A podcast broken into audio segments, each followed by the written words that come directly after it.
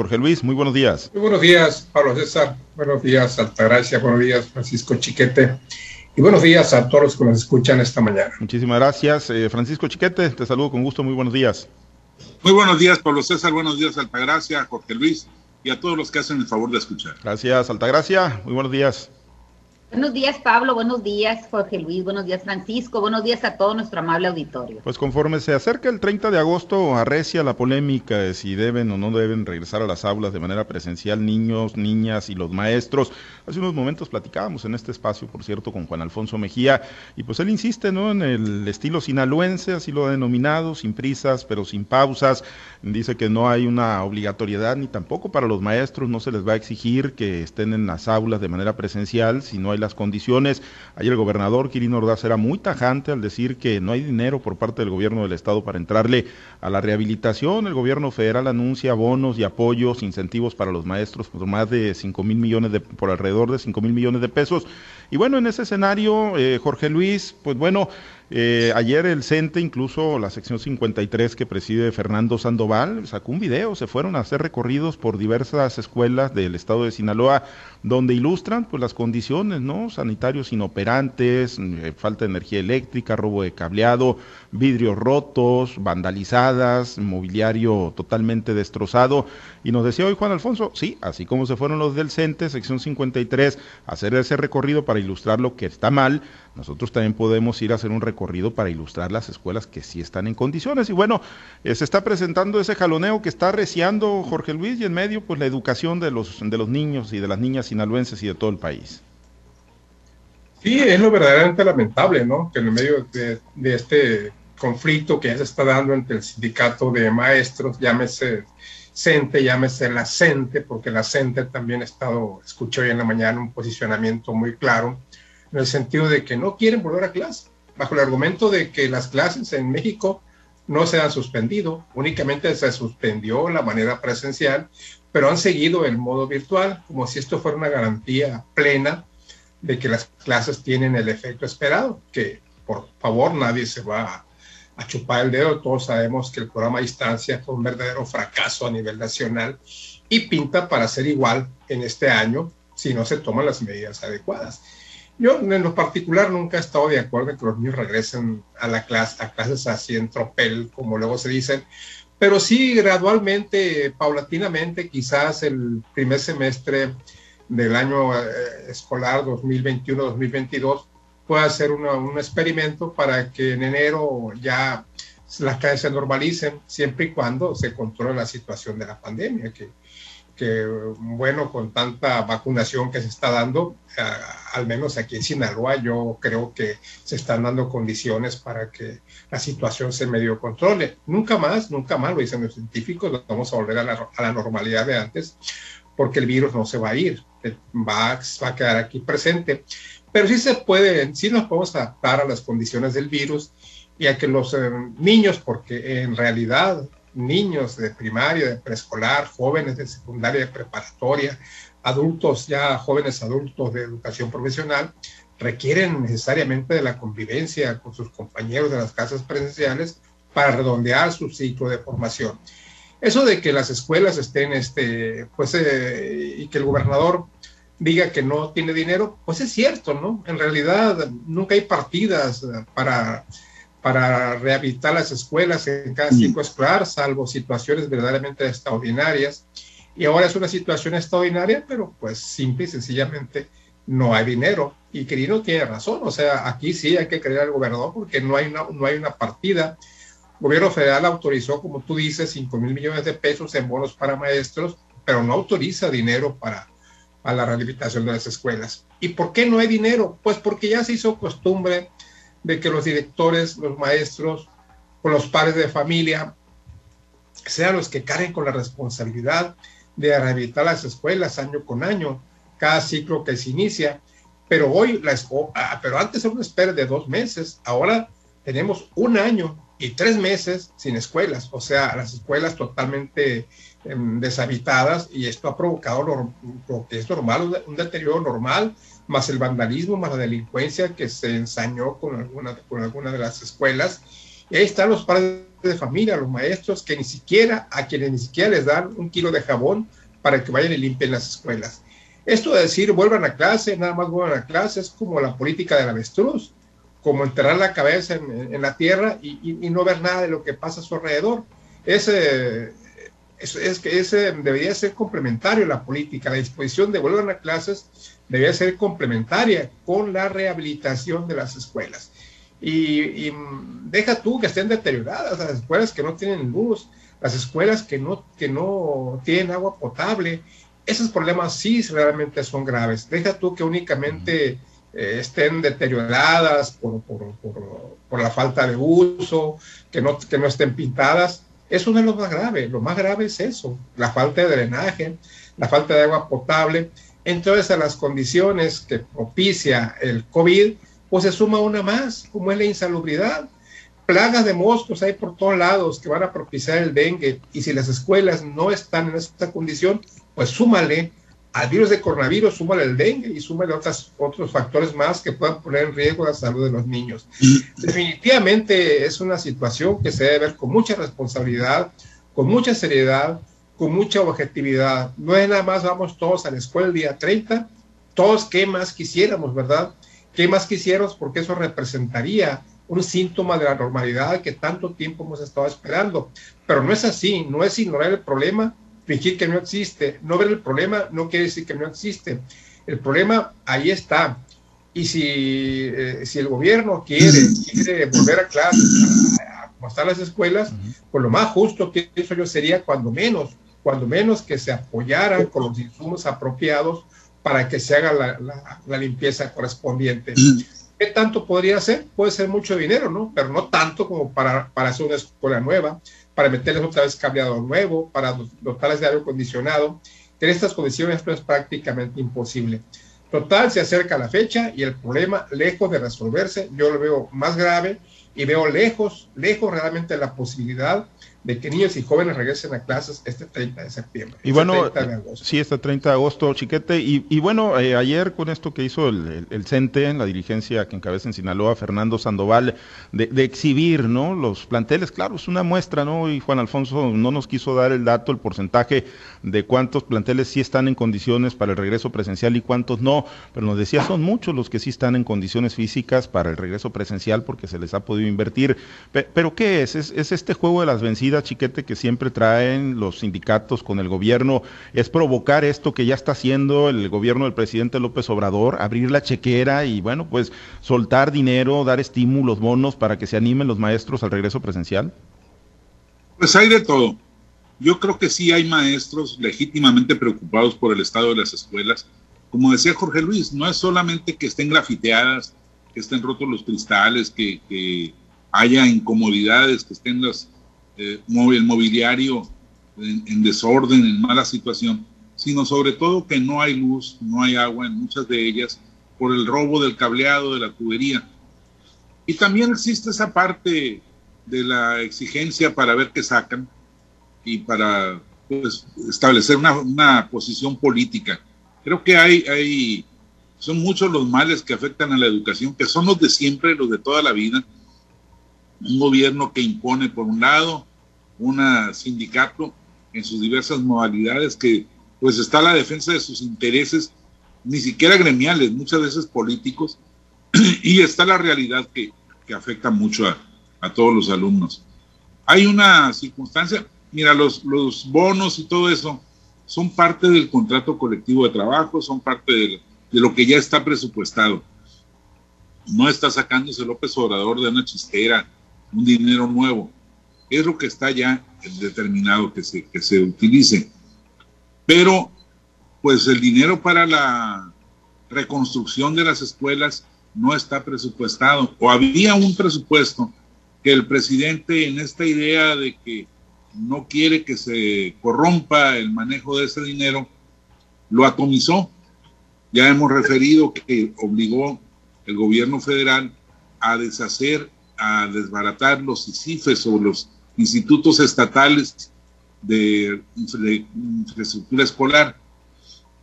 Esto es una situación grave, porque si bien el, gobierno manda dinero a las directivas, a los padres de familia, pues no permite que se consoliden compras, que se hagan eh, programas y, esquemas de, de, amplio nivel que ayuden a que el dinero se invierta de mejor manera.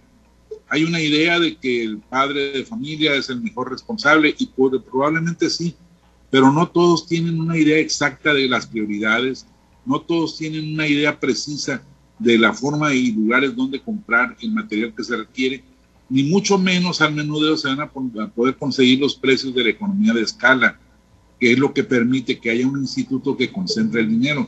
Entonces, en esta idea de llegar directamente al padre de familia, que es una idea política y electoral, pues está eh, acabando, se está reduciendo la posibilidad de ejercer dinero de mejor manera.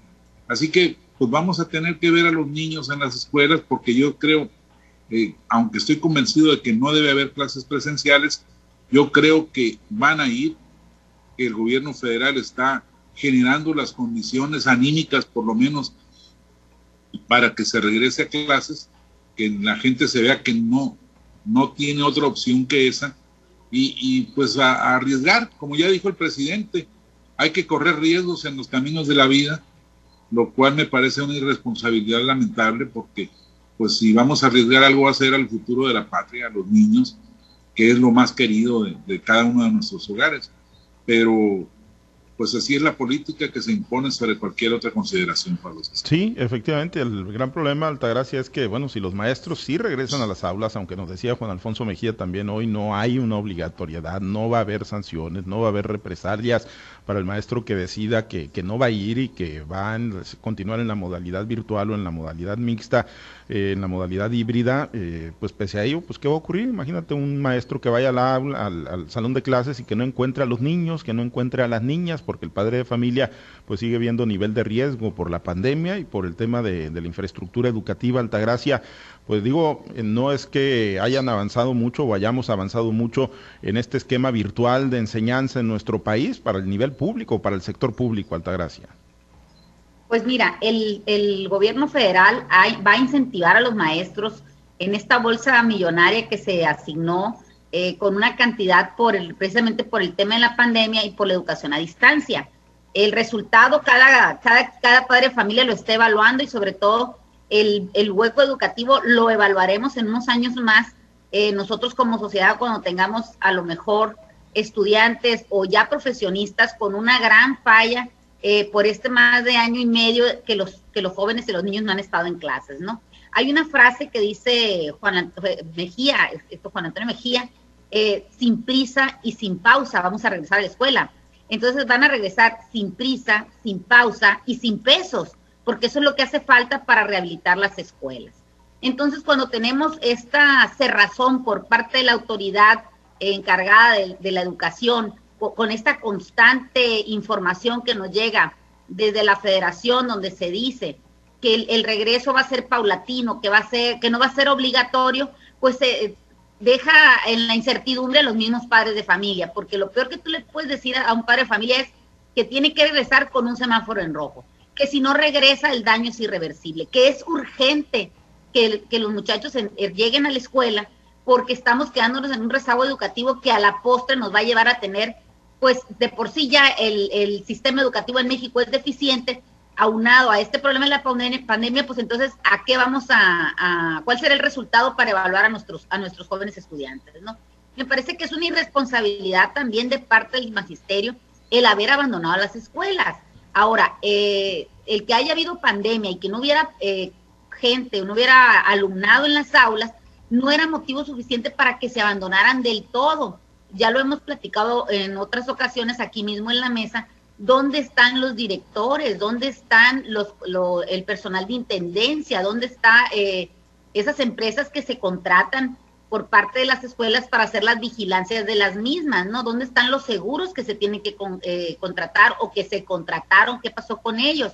Ahora, también los padres de familia, como bien lo dice Francisco, tienen una responsabilidad eh, en el momento de que le fueron asignados recursos a través de la nueva forma de dispersión de recursos para el mantenimiento de las escuelas, ¿qué pasó con esos recursos? Eh, ¿Qué pasó con las cuotas que se pagaron de padres de familia, que fueron cobradas aún y cuando los niños no asistieron? Si bien es cierto, muchos padres de familia se quejaron y no pagaron la cuota, no fue de todo. Ahí hay muchos padres de familias que están comprometidos con las escuelas y participan y aportan para el mantenimiento de las mismas. Creo que ha habido una omisión total eh, en el tema educativo en México, no nada más desde ahorita la pandemia, ha sido un adolecido de esto desde hace mucho tiempo, donde eh, se toma como, bien lo dicen mis compañeros, como una, una cuestión política y de acarreo a cuestiones electorales, ¿no? Sabemos que la fuerza del magisterio es mucha, sabemos que el magisterio tiene sus corrientes de partidistas muy, muy arraigadas, que ha habido verdaderas batallas campales cuando se han atrevido algunos a ser disidentes de la cabeza principal y esto ha traído como consecuencia la división del, del creo que el sindicato más grande que hay a nivel nacional, que es el de, los maestros, ¿no? Esperamos los padres de familia que esto se solucione y que con responsabilidad la autoridad nos manifieste la verdad de lo que está pasando con el semáforo epidemiológico, donde se dice con una certeza que dentro de dos semanas ese semáforo va a cambiar de color. Si va a cambiar de color porque realmente las condiciones de salud en el estado y en el país así lo ameritan, qué bueno. Pero si es una es una es una cifra maquillada o es una cifra que no refleja realmente por la incapacidad que se ha tenido en el manejo de la misma, en el manejo de la cifra y la estadística, pues me parece muy grave. Ya lo dijo el presidente, es inminente el regreso a clases, aunque ahora ha tratado de matizarlo con que no es obligatorio. Creo que esto le está causando eh, en, los padres de familia, en la ciudadanía, en lo que es lo más importante que tenemos de la niñez y los estudiantes como capital eh, de, este país, me parece que le está causando un gran daño el no haber tomado con responsabilidad y no haber entregado realmente las cuentas en lo que se refiere a la estadística de la enfermedad, del contagio y de las defunciones, y también el no haber tomado la responsabilidad del manejo de las finanzas en el sector educativo. Hay una grave omisión y una grave eh, este, desconfianza, es, una alta desconfianza por parte de los padres de familia en torno a mandar a los muchachos otra vez a la escuela. Sí, así como, así como en el tema de la salud, los hospitales, en la infraestructura hospitalaria, pues nos agarró muy mal parados el tema de la pandemia del COVID-19, pues ni qué decir también en los planteles educativos, ¿no? Con procesos de enseñanza-aprendizaje muy, muy poco afinados. Sin embargo, hay instituciones que se han adaptado de mejor manera que otras, ¿no? Y yo me atrevería a decir que mejor que, que el sector público o que el nivel básico, en el caso de las universidades, ¿no? La Universidad Autónoma de Sinaloa, la Universidad Autónoma de Occidente han podido, Jorge Luis, avanzar de mejor manera, ¿no? En este proceso de adaptación al nuevo reto que impuso la pandemia por el COVID-19 y ayer ya el rector Jesús Madueña dijo 30 de agosto, sí, clases en la universidad obviamente porque inicia el ciclo, pero será en una modalidad mixta, tampoco apresurándose y tampoco pues generando riesgos innecesarios para la comunidad universitaria, Jorge Luis. Pues yo creo que el posicionamiento de la Universidad Autónoma de Sinaloa está muy claro y su plan de acción también. Lo que son las clases, las clases en sí van a ser todavía a distancia, al menos mientras no se tenga un semáforo verde con cuatro semanas consecutivas, es cuando se explorará con ganas de que así sea la posibilidad de que los alumnos regresen a clases. Pero tiene que hacer esa condición, cuatro semanas consecutivas en semáforo verde. Un semáforo epidemiológico que también o sea, nos, nos deja muy mala experiencia en el sentido de que se manipula a como el gobierno quiere. En esta ocasión no creo que vaya a ser la excepción, yo creo que también va a haber alguna manipulación ahí y pronto la vamos a ver, porque pues eh, lo que el gobierno quiere es que los alumnos regresen a clases y en el fondo, bueno, pues eh, no sé si tenga razón o no, pero si es un signo de preocupación del propio presidente de que la situación sea se mantenga como ha estado en los últimos, ¿qué te diré? Eh, dos semestres y una parte del semestre del año, del año pasado. Entonces, la universidad, ¿qué dice la universidad? Lo que son las clases van a ser iguales este, a la distancia, pero lo que son talleres, laboratorios, clínicas, ensayos, prácticas profesionales, esas van a ser, van a ser presenciales siempre y cuando se guarden las condiciones apropiadas y se acaten las recomendaciones del sector salud y siempre y cuando sean bajo la estricta organización de la unidad académica correspondiente, que será la responsable de llevar a cabo esta actividad con facultades para que al menor síntoma, al menor brote de COVID, se suspenda la actividad, al menos en el centro, en el centro donde, donde se detecte esta, esta situación. Le da todas las facultades, la universidad eh, se garantiza que va a haber sanidad, que va a haber condiciones, y bueno, me parece interesante. Hay que leer el documento que presenta la universidad, me parece muy importante y muy apropiado a cómo están las condiciones actuales en Sinaloa. Sí, ha avanzado de manera pues más importante y rápida en ese proceso de adaptabilidad. Claro, eh, es un trabajo ahí chiquete pues con, jóvenes, ¿no? Eh, jóvenes, eh, muchos de ellos pues ya mayores de edad o jóvenes preparatorianos, que eso pues da una posibilidad más amplia, ¿no? A diferencia pues de lo que tiene que ocurrir con niños de kinder, de primaria y, de y jóvenes de secundaria, chiquete. Y jóvenes que además están teniendo acceso a la vacuna, que eso es un punto muy, muy importante. Yo no, no entiendo la resistencia de la gente que no se quiere vacunar, pero estamos viendo la necesidad de que se haga, de que ocurra. Afortunadamente, el fin de semana en Mazatlán se dio una, un fenómeno, hubo colas inmensas, hubo tal afluencia de solicitantes de la vacuna el sábado que el domingo se, se, tuvo que abrir una nueva fecha de vacunación y las colas fueron igual que el día anterior. Entonces, pues sí haya un, interés, sea por la posibilidad de entrar a los antros, a los centros comerciales, lo que sea, pero el hecho es que se están vacunando y eso me parece muy positivo. La universidad, pues eh, es muy razonable el planteamiento de hacer clases a distancia donde no haya necesidad de movilizarse, de hacerlas presenciales donde pues eh, la experiencia es práctica, el, trabajo es de, práctica y de, conocimiento directo eh, sin embargo, no deja de ser una, una situación cambiante. Hay, había hasta hace una semana o dos una actitud de rechazo a la posibilidad de volver a clases. Pero bueno, en la política siempre entra en todas estas cosas y ya hay una modificación. Importante, interesante, aportante incluso, y sobre todo lo, lo que me llama la atención es que no sea tan dogmática, tan cerrada, de decir, de llueva, trueno relampaguee, sino que va siendo sujetada a las condiciones que vayan imperando. Eh, ¿Por qué es importante vigilar todo esto? Porque no solo se trata de que vayan al aula y donde hay una vigilancia epidemiológica, donde hay una, una práctica, un, una serie de protocolos, como se dice tanto ahora, sino porque también hay contacto con el resto de la población, hay uso del transporte público, hay movilización de personas, hay acumulación de personas en los, las paradas de camiones, en las estaciones, en los cambios de ruta, en, en las entradas a las escuelas, en fin, no es tan sencillo como decir, yo los cuido aquí adentro. El presidente dijo, yo los, los cuidamos aquí a los niños, pero fírmenme una carta de que ustedes van a tener la culpa y no yo.